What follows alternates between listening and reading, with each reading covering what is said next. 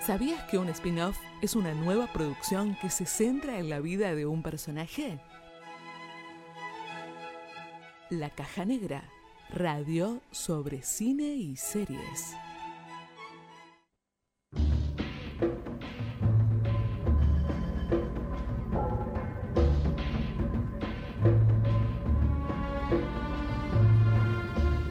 Seguimos en la caja negra para hablar ahora de un clásico, pero clásico, bien clásico, que hace muy poquito, el 14 de septiembre, cumplió 27 años de su estreno y estamos hablando de León, o León el perfecto asesino, o León el profesional, viste que Qué las película, traducciones... León.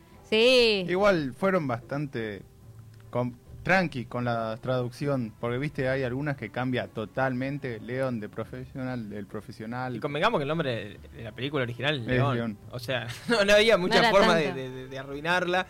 Eh, una película que está en Netflix, hoy si la quieren buscar, la pueden ver de vuelta en Netflix, eh, como se estrenada en septiembre del 94, en Francia, la versión original, que ojalá y sea la que todos hayamos visto, Ojalá. porque acá en Argentina creo que llegó en enero o en febrero del 95, pero viste que llegaba mucho doblado también. Así Sí. que bueno, eso no se lo deseo a nadie. Salvo, bueno, que yo, si vivías en Argentina, o sea, si la viste en latino, no sé. No, bueno, no, eso no. Tenés que volverla a ver si la viste en latín. En fin. Bueno, esta es una película francesa que se estrenó en el 94, escrita y dirigida por Luc Besson, eh, Besson, del, eh, también el productor de El Quinto Elemento, que salió en el 97. Luc Besson que también hizo eh, la primera de Taken. Exacto. Fíjate vos. Ahí tenés. Está protagonizada por Jean Reno, y Gary Oldman y Natalie Portman. Natalie Portman en el primer papel cinematográfico, ¿no? El debut cinematográfico. Que tuvo ahí un par de, de cuestiones para la hora de, de audicionar y qué sé yo, pero después le vamos a contar esas Que tenía 11 años a esta altura de la historia, digamos. 12. ¿12? Eh, 12 creo que tenía. Así que eso también hay que decirlo. Eh, y bueno, fue el primer gran papel que después la consagró para siempre, creo, hasta el día de hoy. Sigue, sigue viviendo de su actuación. digamos. Es de los casos que no se ha quedado pegada al papel. Viste que el otro día hablábamos de las acto- de actrices chiquitas que arrancaban actuando y no podían salir del. Pero bueno, ahí está Natalie Portman, es eh, no- another level. Pero bueno, para contar un poco de, de qué va esta película, eh, Matilda, interpretada por Natalie Portman, es una nena que, bueno, que no se lleva bien con su familia, que, que vive en un edificio donde está todo repodrida la cosa. Por Eh, ahora, esa descripción me hace acordar a la película Matilda de Mara Wilson. Puede coincidir también. Bueno, acá los padres eran, eran tipo medio narco, tenían... una- Medio. eran un poco, un poco no bastante. Eh, y bueno, tenían problemas ahí con la, en la DEA, la Ujú. DEA, la famosa agencia contra la- las Drogas. drogas en Estados Unidos.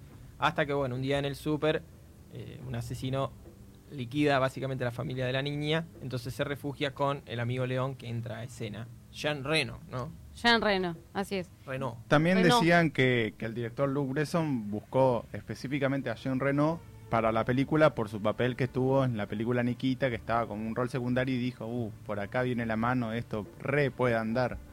Que es el mismo papel, digamos, que hacía Nikita y lo trasladaron a este Ah, León. Bueno, resulta que León es, es un asesino eh, a sueldo, vive ahí, tiene como una rutina bastante particular, qué sé yo, y empieza un poco a convivir con, con, con Matilda, que le que al principio no quería, qué sé yo, pero bueno, acepta, digamos, vivir con ella, polémica de por medio por ser una, una niña muy, muy chiquita, qué sé yo. Y su laburo. ¿Qué? Y su laburo, Y su de laburo. asesino a sueldo. Sí, igual una, de igual una de las cuestiones que tiene la película que está muy buena es cómo van formando como la personalidad de los que es León, que era, viste, el asesino a sueldo, que en las primeras escenas te lo muestran como arrasa a los psycho killers de fondo de la canción una escena, pero llegaba a su casa, se sacaba la ropa, se ponía a planchar, a regar la planta, no tomaba alcohol. Tomaba que- mucha leche. Toma Sí. mucha leche, ni hablar. Estaba pensando de Jean Reno en esto de los gente que no sale de los papeles, si bien él ya había tenido actuaciones previas, siempre quedó para la película de acción Jean Reno, ¿viste? Yo no sé si tiene cara de malo o qué, ¿viste? Pero en todas las películas de los Ríos Color Púrpura, Ronin, la de Godzilla incluso. Salió en la Pantera Rosa. Eso te iba a decir, excepto la Pantera Rosa, lo cual es, es- es raro, digamos, eso de la Pantera Rosa. La cara se adapta de acuerdo al- a la situación que está abordando. En el código da Vinci también está Jean Reno, digo, quedó como para ese papel de tipo duro, ¿viste? La Pantera Rosa es como una excepción a, a la historia de las películas, creo yo. Bueno, el León que fue no- nominado a siete, tuvo siete nominaciones y tuvo premio César, que los premios César son, este, mm, se dan en el cine francés. Eh, en principio se entregaban 13, pero después se, ahora entregan más, así que bueno, ganó Eso y, un- otra, unas que otras este, nominaciones. El cine francés que históricamente siempre fue uno de los mejores del mundo, obviamente que hoy está un poco eclipsado por Hollywood y toda la movida, pero el cine francés que probablemente haya sido el mejor del mundo en su momento, ahí con, para par con el italiano, eh, y sobre todo en estas, en este tipo de películas así de, de, de- de- de- digamos, de- policiales o de, Drama. Sí, o Drama. de drama, pero con, así con, con problemas con las drogas, de la policía, lo- lo- la- los asesinos a sueldo, todo eso. El cine francés tiene un montón de trayectoria, así que eh, que esté nominado a siete premios César, de creo que eran 12, era en su momento una locura. Sí, también lo que me llama la atención es como justamente Luc Besson, nacido del cine francés, buscaba como yanquilizarse él mismo porque justamente es una película hablada en inglés, es- son, está, está rodada en Francia, pero hasta está ponerle la DEA me tira, que es la agencia antidroga Sí, sí, sí. más famosa en Estados Unidos, que podría haberse quedado en una Francia y hubiera salido bien la película con, con el guion que tiene, pero decidió como internacionalizarla por ese lado para que llegue a más público, con una decisión bastante interesante teniendo en cuenta que salió en el 94. Entre decisiones este, que vayan eh, de la mano con respecto al público y demás, fue un poco polémica. Eso te iba a decir, eso te iba a decir. Quizás este paso de, de- de Francia a Estados Unidos le jugó un poco una mala pasada en su momento. Viste que generalmente las grandes películas son mal recibidas. Ujú. O sea, viste que es como una constante ahí de que. Esta, obviamente, que estuvo. En Francia fue multipremiada, como decíamos antes, pero tuvo un quilombo ahí en Estados Unidos. Sí, porque eh, tuvo que, o el recorte de la película tuvo que tener dos versiones distintas, una para el cine norteamericano, donde este, sacaron las escenas de tensión este, sexual entre Matilda y León, por ser, bueno, polémico, digamos, básicamente una pedofilia, digamos, si, si sucedía algo, pero también hay que ver, hablábamos recién, cuáles son esas escenas, digamos, y cuál es el voltaje de, de, de esa escena. Y el segundo corte eh, este, para el cine europeo, donde ya aparecen todas esas escenas que se habían este, sacado eh, y que fue, digamos, adaptada claramente, ¿no? Y aceptada por el pueblo europeo. Sí, yo eh, buscando información y, y reviéndola de vuelta para la caja negra, me di cuenta que siempre, inclusive hasta ahora, vi la versión norteamericana, porque por el tipo de duración que decían que la versión estadounidense tenía una hora 50 minutos, la versión europea 2 horas 12, y también leyendo sobre las polémicas que generó en el público por esto de, de estar rozando lo que era la pedofilia dentro de la película, vi las descripciones de las escenas que de- no me acordaba que haberla visto, entonces claramente ahí dije, ah, vi la versión estadounidense. Inclusive Claro. la que está en Netflix, ahora si la ven, es esta versión americana de una hora 50, digamos, con los cortes que le hicieron. Pero bueno, qué sé yo, creo que, que hablábamos hoy de que las grandes películas, viste, como que no, pa- no le pasa el tiempo, digamos, se pueden ver absolutamente siempre. Y esta sin duda es una, probablemente una de las primeras películas que yo vi, que recuerde así de haber visto y dije, wow, alta peli. Yo en el, 94, en el 95, cuando llegó a Argentina, que tenía 3 años, así que la había visto después. ¿La viste a los tres años? No, no, no sé, digamos. No sabría decirte, no sabría decirte. Puede que no, puede que sí. Pero es una de las primeras películas que yo recuerdo de decir, oh, tremenda peli. Esas películas que te llevan a ver más y te empiezan a meter un poco en el mundillo de, de- de la cebada con el cine, y qué sé yo. Sí. Esta sin duda. una. Sí, aparte de lo, de lo que son los tres protagonistas principales, todos se destacan. Lo que es Jim Reno, eh, Gary Oldman, Natalie Portman, que era su debut, tengamos en cuenta Es eso. Una nena de 12 años haciendo una película para un francés y que la rompe y está a la par de Gary Oldman y Jim Reno. Natalie Portman, que era muy chiquitita, y una de, las de las curiosidades que cuenta ella es que no, que no podía llorar en cámara. Esa, anécdota es tremenda. La es leí acá por primera vez. re fea, Es es re- tremenda. La contala, perdón. No no, te me es tremendo. No, bueno, que como no podía llorar en cámara, lo que te hicieron es rociarle un aceite de menta en, en la vista para que genere la, El panadero. el sollozo, digamos. Y le, le ardió tanto, digamos, la, la vista que lo lloró de verdad, pero del dolor que tenía, pobrecita. Le tiraban con una cebolla, ¿viste? Era peor todavía.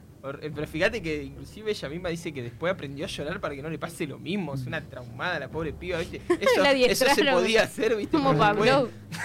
horrible. Experimento. Horrible. Bueno, un montón de cosas han cambiado por suerte. Hay cosas para mal, pero algunas para bien, como esto, Ah. que ya creo que no se puede hacer sufrir, creo, a todos los actores y actrices y, y elementos de una película.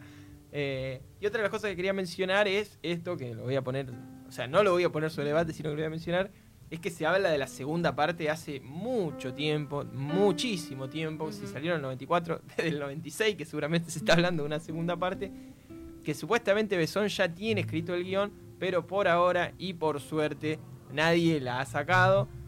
Difícil contar con Natalie Portman ahora, eh, Pero- con, con el elenco principal. Es difícil seguir. ¿Qué vas a contar, digamos, del... Pero aparte, es una Va. e- es, es importante no seguirlo, digamos, para mantener todo. O sea, si hay algo que hace algo que sea genial, es la, la, la, la imposibilidad de que se repita, digamos. Entonces, si hacen 200 millones de películas con la misma idea, o siguiendo no, la idea, se cae a pedazos. Se cae. Y aparte, que es- son techos imposibles de alcanzar, ¿viste? Sí, No sé. aparte no, no ha habido ninguna secuela después de 20 años que haya salido bien.